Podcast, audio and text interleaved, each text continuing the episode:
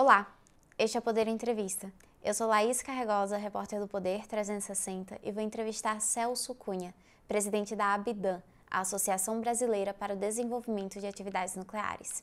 Celso tem 61 anos, é graduado em Engenharia Elétrica pela Universidade Gama Filho, mestre e doutor em Engenharia de Sistemas pela Universidade Federal do Rio de Janeiro. Preside a Abidan desde 2017. Celso, muito obrigada por ter aceitado o convite. Bom dia, tudo bem? Como vai todos? Bom dia para todos os ouvintes.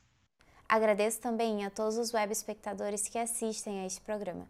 Essa entrevista está sendo gravada no Estúdio Poder 360, em Brasília, em 20 de dezembro de 2022.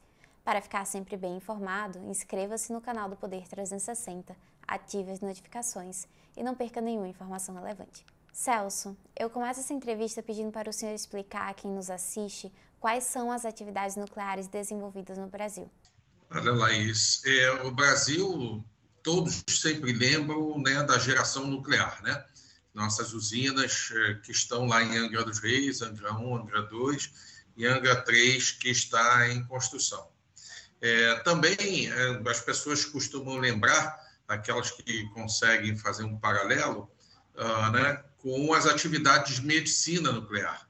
Né? Que são aqueles radioisótopos que são aplicados quando a gente vai fazer um exame uh, né, é, de PSCT, um exame para detectar é, o câncer, para tratar do câncer. Né? Agora, as pessoas pouco sabem né, ou percebem o, o, uso industrial e o uso nos alimentos. Né? O uso industrial desde o momento que você, por exemplo, quem usa lente, bota a lente dentro daquele líquidozinho, aquele líquido é esterilizado, né, utilizando um, radiação, uh, né?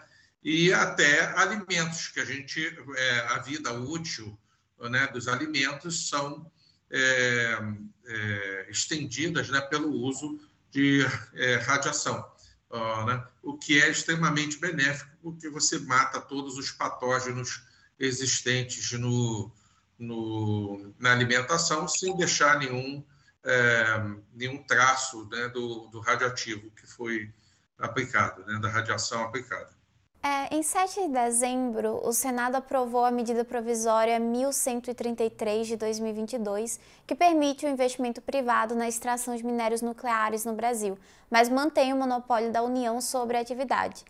Assim, as empresas privadas podem extrair esses materiais, mas deverão comercializá-lo à estatal INB, a Indústrias Nucleares do Brasil.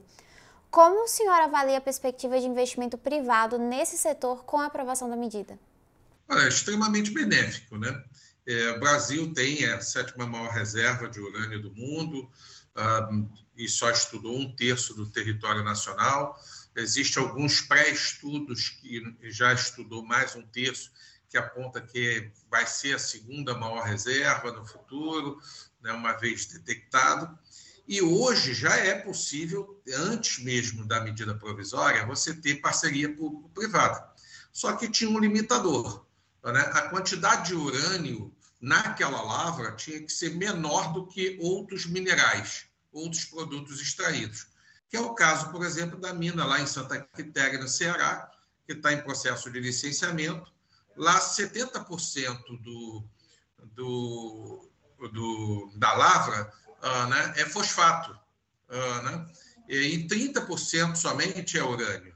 Uh, né? Então, dessa Lá foi possível fazer uma, uma parceria público-privada para extrair o fosfato, a empresa vai comercializar, usar em fertilizante, os 30% ela vai converter em hexafluoreto de urânio, que é um gás, e esse gás vai ser transportado para o Rio de Janeiro para as indústrias eh, nucleares brasileiras, a INB. Uh, né?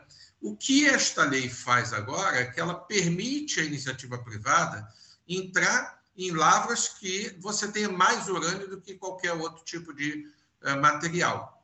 Né? E também permite fazer estudos né, dessas lavras, né? Desse, desse, desses, desses sites.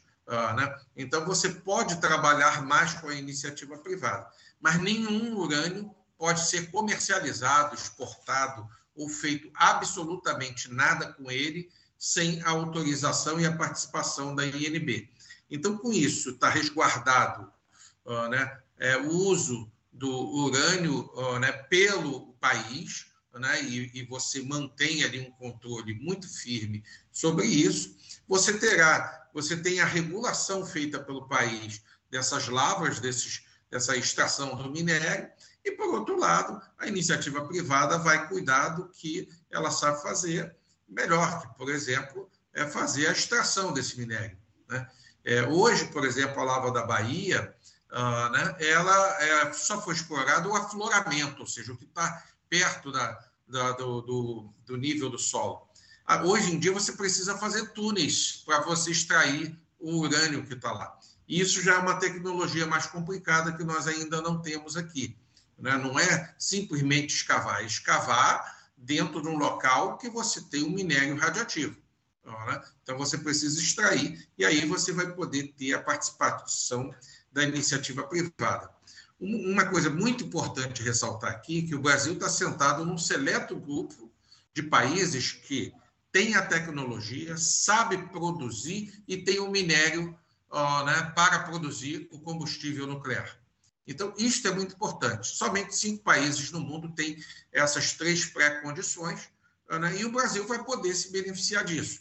Em vez da gente simplesmente ficar extraindo minério e mandando para fora, não, nós vamos extrair esse minério e vamos, através da INB, comercializar combustível, o que é extremamente importante. A medida também passa para a ANM, a Agência Nacional de Mineração, a regulação da lavra de materiais nucleares. Como o senhor avalia essa transferência de competência? Eu acho perfeita, né? porque a gente tem que sempre avaliar. Ah, né? O Brasil também criou a Autoridade Nacional de Segurança Nuclear, que, que é a equipe da CNEM, né? da Diretoria de Regulação e Serviços, que está indo constituir essa nova autoridade.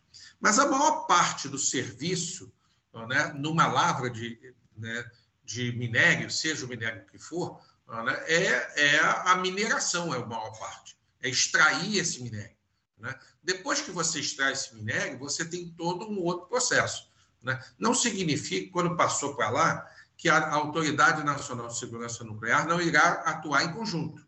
Ela irá atuar porque é um minério radioativo.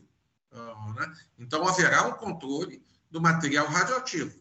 Né? Mas a maior parte do que precisa ser regulado é a questão da mineração propriamente dita. E aí eu acho extremamente salutável que a, a, a Agência é, Nacional de Mineração, né, ela é, fique com essa competência. Né? Eles têm muito mais quadro e mais competência para controlar a extração de um mineral. Né? Uma vez esse mineral extraído, né, a competência passa para a Autoridade Nacional de Segurança Nuclear, que tem que regular todo esse material, né, e isso até chegar em INB. Então, eu vejo como uma, uma coisa é, salutável de você ter os minerais sendo concentrados. Imagina você ter uma mina que é controlada por um órgão e, e, e, e, que é o responsável por isso, e um outro órgão que é responsável por outra coisa, controlando mina também. Seria uma confusão só. Celso, o senhor comentou a questão dos quadros da ANM. A agência tem trabalhado com um terço dos postos de trabalho previsto em leis, é, principalmente por causa da defasagem salarial nos, entre os técnicos da agência. Isso pode atrapalhar a regulação dessa área que é tão sensível? Olha, pode atrapalhar qualquer área do país. É, se a gente for a empresa de planejamento energético, a EPE, ela tem uma autorização para ter 480 pessoas no seu quadro, só tem 280. Se nós formos no Ministério de Minas e Energia, os quadros estão extremamente reduzidos. Se você procurar um CEO para gerir as grandes empresas que temos, como, por exemplo, a própria eletronuclear hoje, que tem um, um, um, um projeto, que é o maior projeto do país, que é a Angra 3, com um orçamento de 21 bilhões é, né, para ser terminado, então é o maior projeto em andamento estruturante do país, o salário do presidente é de 40 mil reais e de um diretor de 33 mil reais. Totalmente incompatível com o tamanho da responsabilidade a eles atribuída. Né? E também com quadros extremamente reduzidos. Nós vivemos o país como um todo, não só essa área, né, um, um grande apagão, de certa forma, de falta de mão de obra. Algumas áreas, por exemplo, eh, no setor nuclear, as empresas privadas já começam a oferecer maiores salários para outros, para funcionários de outras empresas, para poder levar. Então, nós vamos precisar acelerar o processo de qualificação de mão de obra no país. Ah, né? Então, a questão da, da, falta de mão de obra não é só da, da Autoridade Nacional de Mineração. Ele é um problema generalizado da maioria das, das autarquias ah, né, e inclusive das agências reguladoras. Tem se falado muito recentemente sobre os pequenos reatores nucleares. É, o que são esses reatores e há espaço para essa tecnologia se desenvolver no Brasil? Olha, com certeza uh, né, é, tem espaço. Esses são reatores menores que vão uh, de 100 a 300, de 50 a 300 megawatts. Né? Então, só para a gente comparar, uma usina como Angra está na faixa de 1.300, 1.200 uh, né, megawatts, enquanto que esses vão até 300. É, quais as vantagens né, em relação a essa a grande usina? Porque a gente sempre escuta falar que é, o grande porte a gente ganha economia de escala. Né? É, depende. Né? Então, por exemplo, esses pequenos reatores, o risco financeiro deles é muito menor, porque precisa muito menos dinheiro. Com isso, você vai reduzir o custo de financiamento dessas obras. Né? O risco de paralisação de uma obra dessa também. Ele é um reator que ele pode ser construído em fábrica e você depois só ele você homologa ele na fábrica igual uma linha serial. Imagine numa geladeira, né? Só que estamos falando uma super geladeira, né? nesse caso não é nenhuma geladeira, assim, um forno, né? porque lá é muito quente, ah, né? que ele é homologado em série e com isso você ganha muito tempo de homologação para poder construir. O raio de segurança ambiental também reduz, porque os impactos são muito menores, ah, né? por conta da redução do risco. É um reator, né? todo reator nuclear ele, ele produz, é, com determinadas características, óbvio, né? ele produz hidrogênio. Então, você pode produzir hidrogênio através dele, você pode salinizar água, você pode fazer a regulação do sistema. Então, por exemplo, o que quer dizer isso? Você tem a solar eólica que elas variam ao longo do dia, tá, né? e, a, e as hidráulicas com reservatório ao longo uh, dos anos, do, dos meses, né? por conta do período de seca e, e, e período chuvoso. Né? Então, essas oscilações, esse reator é capaz de acompanhar e quando ele acompanha, ele fornece energia quando a outra não pode. Um grande reator, por exemplo, a modulação que a gente chama, ou seja, essa capacidade de modular é muito menor e muito mais lenta. No caso dos pequenos reatores, ele é muito mais rápido. Tá, né? Então, ele tem um conjunto de, de atributos que são muito é, interessantes. Tá, né? Então, tudo aquilo que a indústria nuclear sempre teve de negativo, ah, o custo, o tempo do empreendimento, ah, por ser gerar energia de forma muito constante, ah, né? É, você e, e, o tempo de homologação, de certificação, né, tudo isso está sendo superado com essa nova tecnologia. Né? Sem contar que alguns tipos de reator já se fala de 5 a 10 anos para ser reabastecido. Então, você imagina botar um pequeno reator desse numa área remota né, e voltar só daqui a 5, 10 anos para reabastecer. Então, ou seja, é uma tecnologia que o mundo todo está correndo atrás. Agora você tem cerca de 107 projetos em curso, desses 107, 87 já estão mais avançados, de acordo com a Agência Internacional de Energia Atômica, e provavelmente em 2027, né, 2028, o primeiro reator do mundo vai estar funcionando né, em solo. É, já existe reatores menores do que 50, que aí são micro-reatores, embarcados, né? Então, ou seja, em submarinos, como é o nosso programa do ProSub, né? e como em outros navios você tem esse tipo de propulsão uh, nuclear que é totalmente limpa. Né? Então, ele traz aí uma série de benefícios. Bom, e por que, que o Brasil tem é, potencial para explorar isso? Né? Bom, primeiro, o Brasil tem áreas remotas que seria plenamente factível a gente usar. Segundo, que nós temos a Nuclep. A né, Nuclep é uma, uma indústria de caldeiraria pesada que tem a homologação do selo ASME 3 para construir componentes nucleares. Né? Já fez Angra 1, já fez Angra 2, vários componentes, e está fazendo vários componentes de Angra 3. Então, você pode estar tá produzindo lá, o combustível poderá vir ser produzido na INB. Agora, para isso tudo, nós precisamos montar um projeto inteiro da cadeia produtiva para, em alguns anos, a gente estar tá produzindo aqui. É, o Brasil tem uma grande vantagem, que é o fato né, de você é, ter a condição de produzir o combustível aqui né, e ter o minério de urânio aqui. Então, ou seja, o Brasil está é, no momento certo de tomar uma decisão e entrar nessa corrida com alguns parceiros internacionais, porque ninguém vai andar nisso sozinho. É, mas as atividades são estatais no Brasil. É possível vislumbrar essas parcerias público-privadas e o que seria necessário para que elas sejam desenvolvidas? Olha, a gente precisa avançar, como você falou, parceria público-privada é o caminho para fazer isso.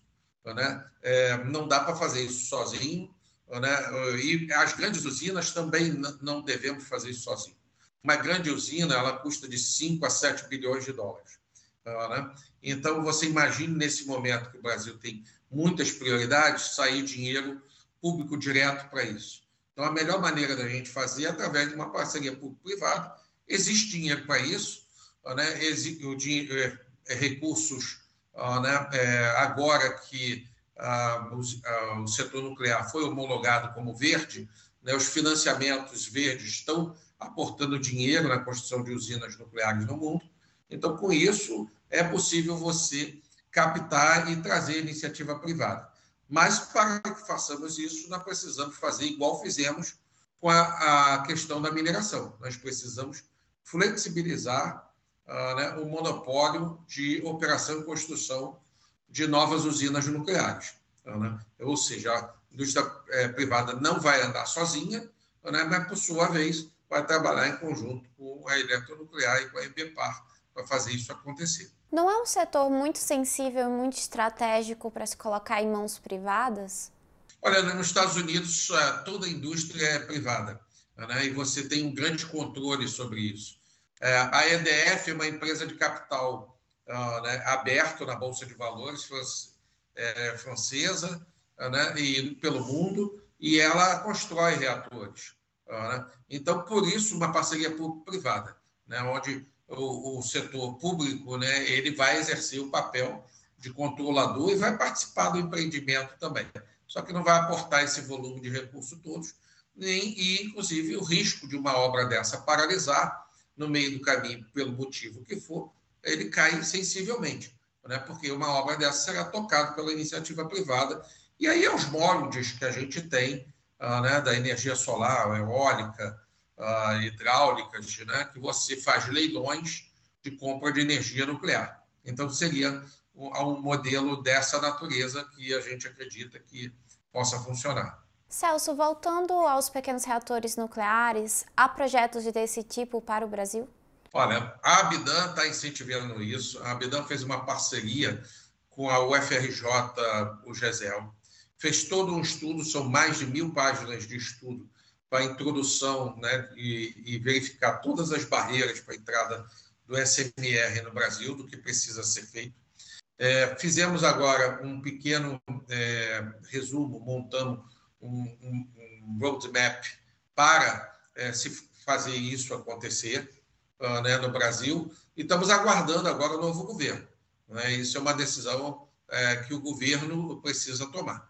É, depois da privatização da Eletrobras, a eletronuclear passou a ser controlada pela ENBPAR, a empresa brasileira de participações em energia nuclear e binacional, que é controlada direta da União.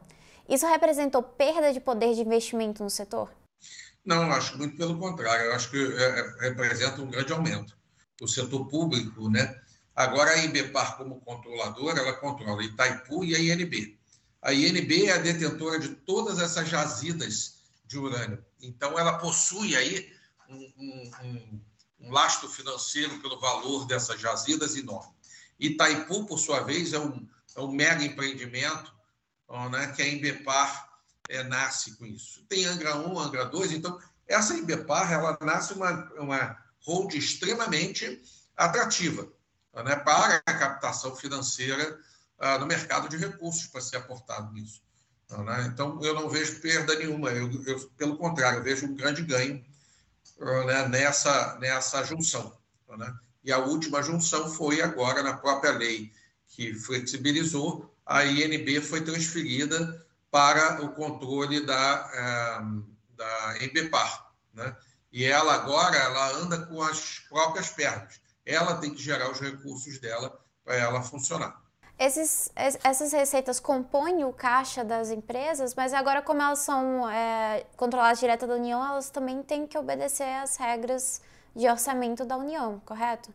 Elas são empresas que o recurso é delas agora. Ela não entra no, no recurso geral da União. Ela entra na questão do teto, né, mas ela está fora da, da questão é, do orçamento, porque ela tem um orçamento próprio, né, com a geração de recursos próprios. Você veja a própria INB. INB tinha muito dinheiro no caixa, mas não podia usar porque estava, é, ela era dependente do Tesouro. E ela agora não é mais dependente do Tesouro, ela está debaixo da Embepar. Então, com isso, ela pode agora ter mais agilidade. As obras de Angra 3 foram retomadas em novembro, mas a conclusão da usina depende de um financiamento que está sendo organizado pelo BNDES, o Banco Nacional de Desenvolvimento Econômico e Social. Como está esse processo? Olha, é, as obras, como você falou, foi retomada, que é o chamado plano de aceleração do caminho crítico, né, para que você, enquanto você resolve o restante do financiamento, você possa avançar com as obras. Né? Estamos falando de cerca de 4 bilhões de reais nessa primeira parte. E a segunda parte, algo em torno de 17 bilhões para fazer os investimentos de captação. É, o BNDES é, através de uma consultoria né, que ganhou um, uma licitação que a Tracbel Enche, montou todo o processo da licitação, montou toda a estimativa de custo, custos, né, obedecendo regras internacionais. Isso foi para o Tribunal de Contas da União, que pediu um detalhamento no formato brasileiro de orçamentação. Então, eles agora estão fazendo uma tradução desse orçamento para o formato brasileiro de, de orçamentação. Uma vez feito isso, o TCU é, autoriza e vai para o CNPE, né, o Conselho Nacional de Planejamento Energético, para autorizar a licitação e autorizar a tarifa de energia. Né? Por conta dessa é, da tarifa, é que você vai conseguir fazer uma, é, o aporte financeiro de captação. Você vai pagar depois esse financiamento pelo valor da energia vendida. né? Então, esse, é, esse é o ponto principal agora, definir o valor da tarifa. Uma vez definido o valor da tarifa, você vai avançar com a, a, a licitação de captação financeira no mercado. Então, o BNDES vai captar esse dinheiro e colocar à disposição da Embepar barra eletronuclear para a execução da obra e vai licitar essas obras né, com esses recursos que serão captados para fazer frente ao término da obra. Qual o cronograma de execução da obra? Olha, é uma previsão de em 2027 essa usina está sendo concluída para em seguida entrar em operação. É um cronograma factível? É um cronograma factível, porém nós não podemos esquecer que nós vivemos um momento agora de transição né, política no país. Né? E tudo isso sempre pode impactar. Né? É o novo ministro, é o novo CNPE, é o novo presidente do BNDES. Todos, naturalmente, se eu tivesse no lugar deles, ia querer saber em detalhe cada coisa dessa. Então, cada vez que você tem que tratar de alguma coisa, isso sempre leva um tempo. Né? E esse tempo pode provocar, sim, um deslocamento do cronograma. Aproveitando que o senhor falou sobre esse momento de transição é, de governo, como o senhor avalia o futuro do setor sob o terceiro mandato do presidente Luiz Inácio Lula da Silva? Olha, eu vejo uma boa maneira. É, o Lula, no seu mandato, né, foi ele que, que tocou o Angra 3 para frente. Né? Dilma lançou depois né, um plano para construir quatro novas usinas. Né? Então, não vejo por que o próprio submarino a propulsão nuclear também foi no período do Lula, né? Então a gente vê que não existe má vontade com uh, o tema da tecnologia nuclear. Nem poderia, um tema como outro, né? Cada vez quantos anos mais se passam, mais você domina a tecnologia, né? E mais uh, interessante ela vai ficando. Então não vejo problemas nesse sentido, né? É, agora é um novo governo, como todo governo, né? Precisa de tempo para se reajustar. Né? A gente acredita muito que é, esse setor vai continuar a pujança dele, né? essas obras estão andando, né? e com isso a gente vai ter um tempo aí para poder mostrar tudo aos decisores. É, Celso, Angra 3 foi pensada durante o governo Lula, mas não chegou a ser concluída até agora devido a inúmeros problemas, inclusive de corrupção. É, além disso, a ex-presidente Dilma Rousseff lançou a, as quatro novas usinas nucleares, o projeto de, de construí-las, como o senhor mencionou, mas esse projeto também nunca foi concretizado. Como o senhor avalia as chances de esses planos saírem do papel durante o governo do PT?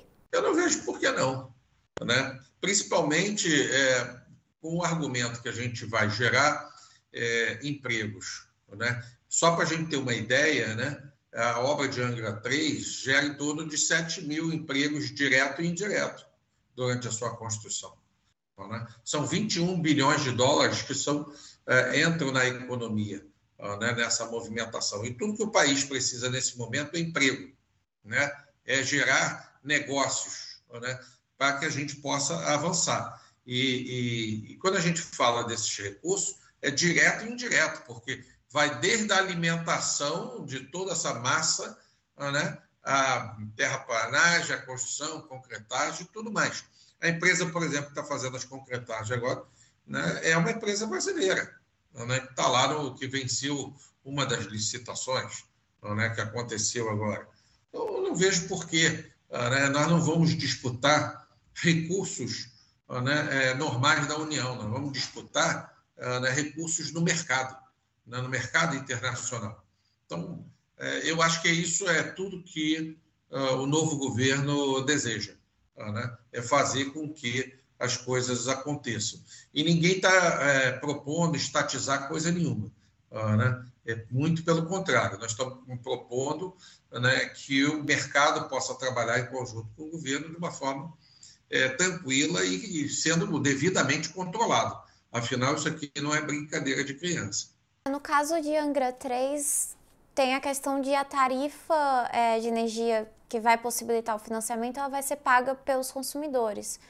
É, há algum problema, algum empecilho nisso, tendo em vista que as tarifas de energia já estão muito altas, já inúmeros subsídios e, e outras contas que entram na, na conta de luz do brasileiro? Olha, você tocou num assunto bem é, interessante, porque veja bem, Primeiro, esse setor não tem subsídio nenhum, subsídio é zero. Né? Diferente de alguns outros setores que têm 160% de subsídio. Né? E há muito mais de 20 anos e com praticamente tudo importado. Né? E hoje, com o problema de pandemia, não consegue importar. Está com problema de fornecimento global. Né? É, nós também é, né, temos uma, uma, uma outra questão que todo ano com os problemas de, de crise hídrica, né, nós temos que acionar as térmicas. Uh, né? E essas térmicas chegou, chegaram a custar R$ 2.500 o megawatt. R$ 2.000 o megawatt. Então, nós temos que parar com isso. Né? Se a gente parar só de pagar esses excedentes, né, essa tarifa já começa a baixar. Né? Um dia, o, o brasileiro inventou a tarifa verde, amarela, vermelha, né? cada uma numa cor, né? Eu, particularmente, acho que a gente precisa ter muita energia para vender, né? E aí isso vai, vai baratear. A gente também não pode ficar subsidiando né, determinados outros é, fatores que, no caso da nuclear, por exemplo, não é. Né? Por exemplo, quando você constrói usinas muito afastadas, não vou dar o nome da, da fonte, né? quem paga a linha de transmissão né? Antigamente era 100% pago pelo consumidor, agora está na ordem de 50%, 60%, não me lembro mais o valor exato.